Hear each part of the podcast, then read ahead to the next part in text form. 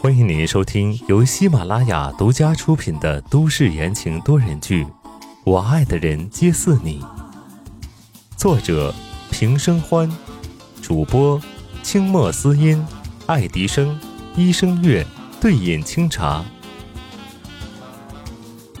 第二百零一章，内忧外患。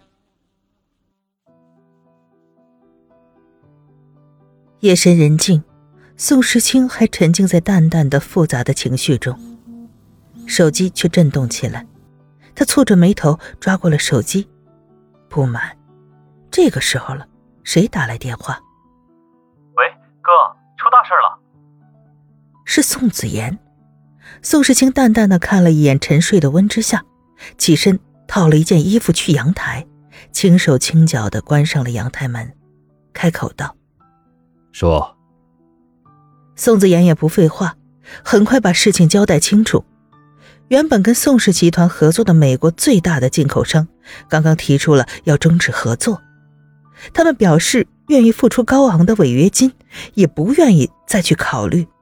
已经送到了美国港口，高达一亿的货物被悉数退回。查到什么原因了吗？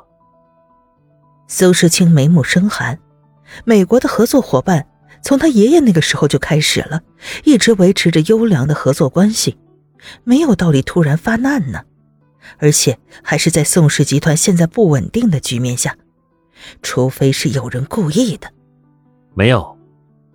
电话里，宋子言沮丧的回答：“我们在美国的人一点消息都没有探听出来。正常，敢这么做事，让我们找出些什么才不对劲呢？”宋世清了然，他拧着眉，脑海中将最近发生的事情都过了一遍，总觉得有哪里不对劲儿的。美国，美国，子言，宋华生离开宋家的这段时间。是不是一直住在美国？宋子言一个机灵，急忙回答：“是啊。”呵，看来他这次是有备而来。宋时清冷笑，他这几天忙得脚都不沾地儿，并不是简简单单的因为苏新月的事情，而是他发现了苏新月和宋华生似乎有着千丝万缕的关系。就连当年苏新月在美国突然消失，也跟他有关。哥，我们现在怎么办呢？宋子言在电话那头有些焦急。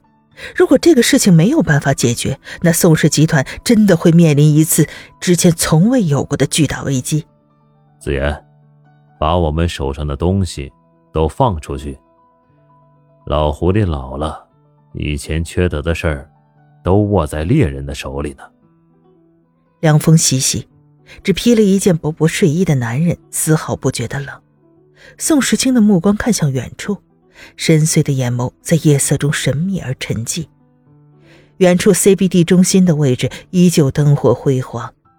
此时此刻，宋宅廊道的尽头处，一个白衣女人蜷缩在床榻上，白玉青葱的手指握着手机，用力到能看到骨骼的样子。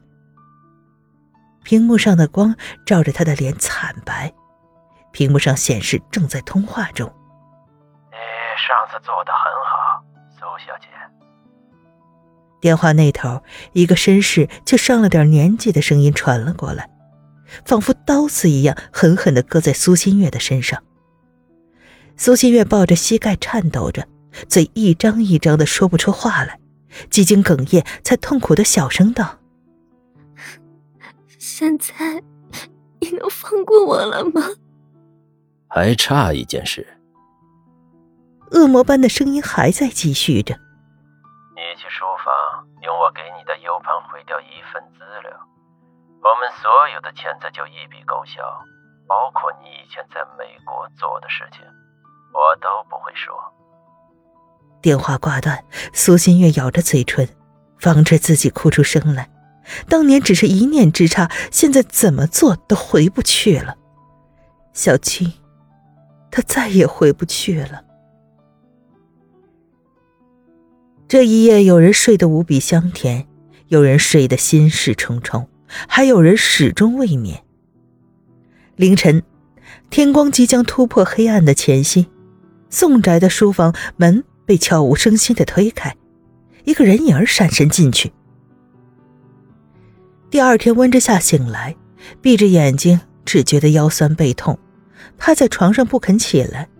一想到某人昨天夜里的胡闹折腾，他又羞又气，睁开双目，怒火腾腾的看向旁边，结果这火儿根本就没地儿撒，人早就不见了。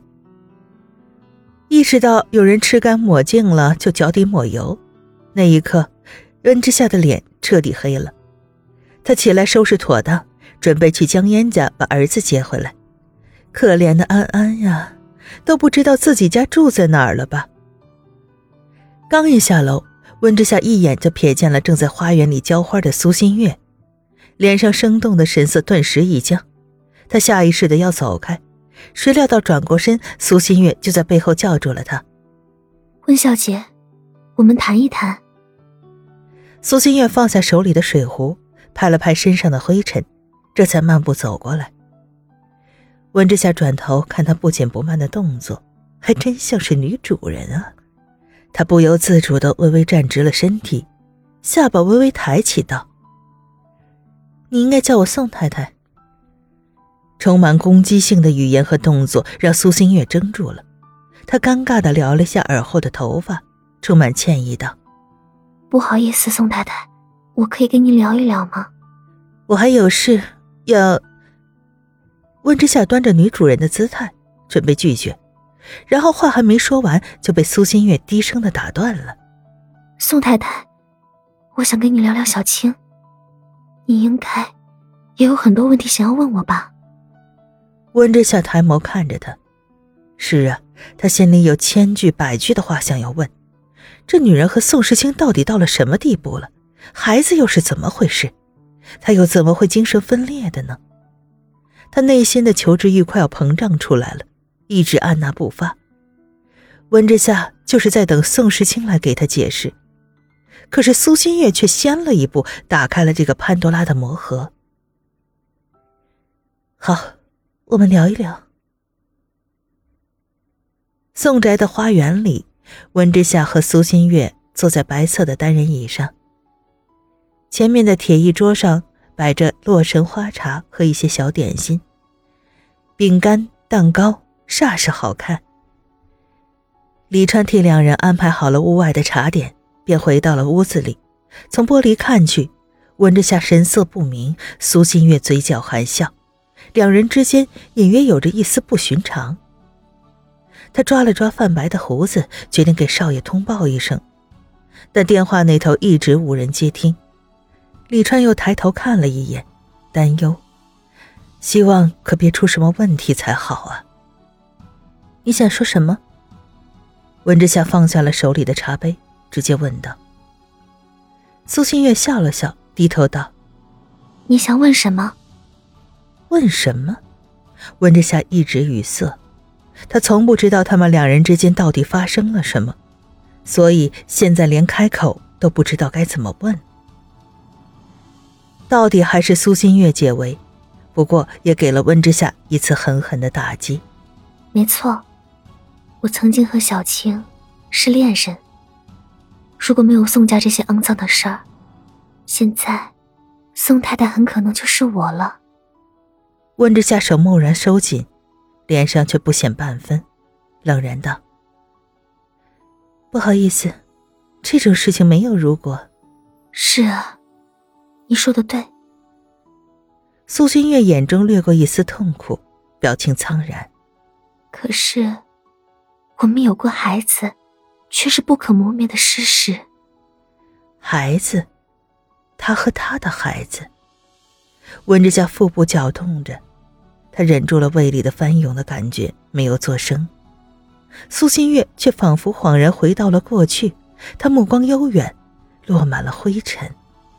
我六岁的时候就认识小青了，她那个时候长得真好看，在一群外国小孩中也是那么显眼。最开始，她对所有人都抱着敌意，包括我。直到有一次，我发现她背上有伤口，悄悄从家里带了药给她。那次之后，我们才亲近起来。每天，我们一起上课，一起放学。小青越长越英俊，好多外国小姑娘都喜欢他，但是他谁也不搭理，除了我。所以，我们心照不宣的成为了男女朋友。后来，他告诉我很多事情。他的父母，他的爷爷，他的兄弟叔伯，我才知道，他小小一个人背负了这么多。这么多人，没有一个人真心爱他。那天晚上，我们俩都喝醉了。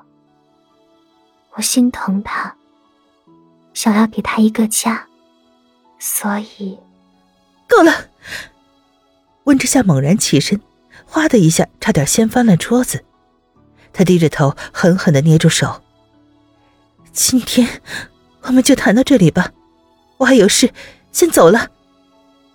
说着，温之夏迈开步子，想要逃离现场。即使已经做好了心理准备，但是他依旧没有办法从别人的嘴里听到这个事情。等等，喂！苏金月起身想要阻止，但温之夏两三下就从花园里消失了。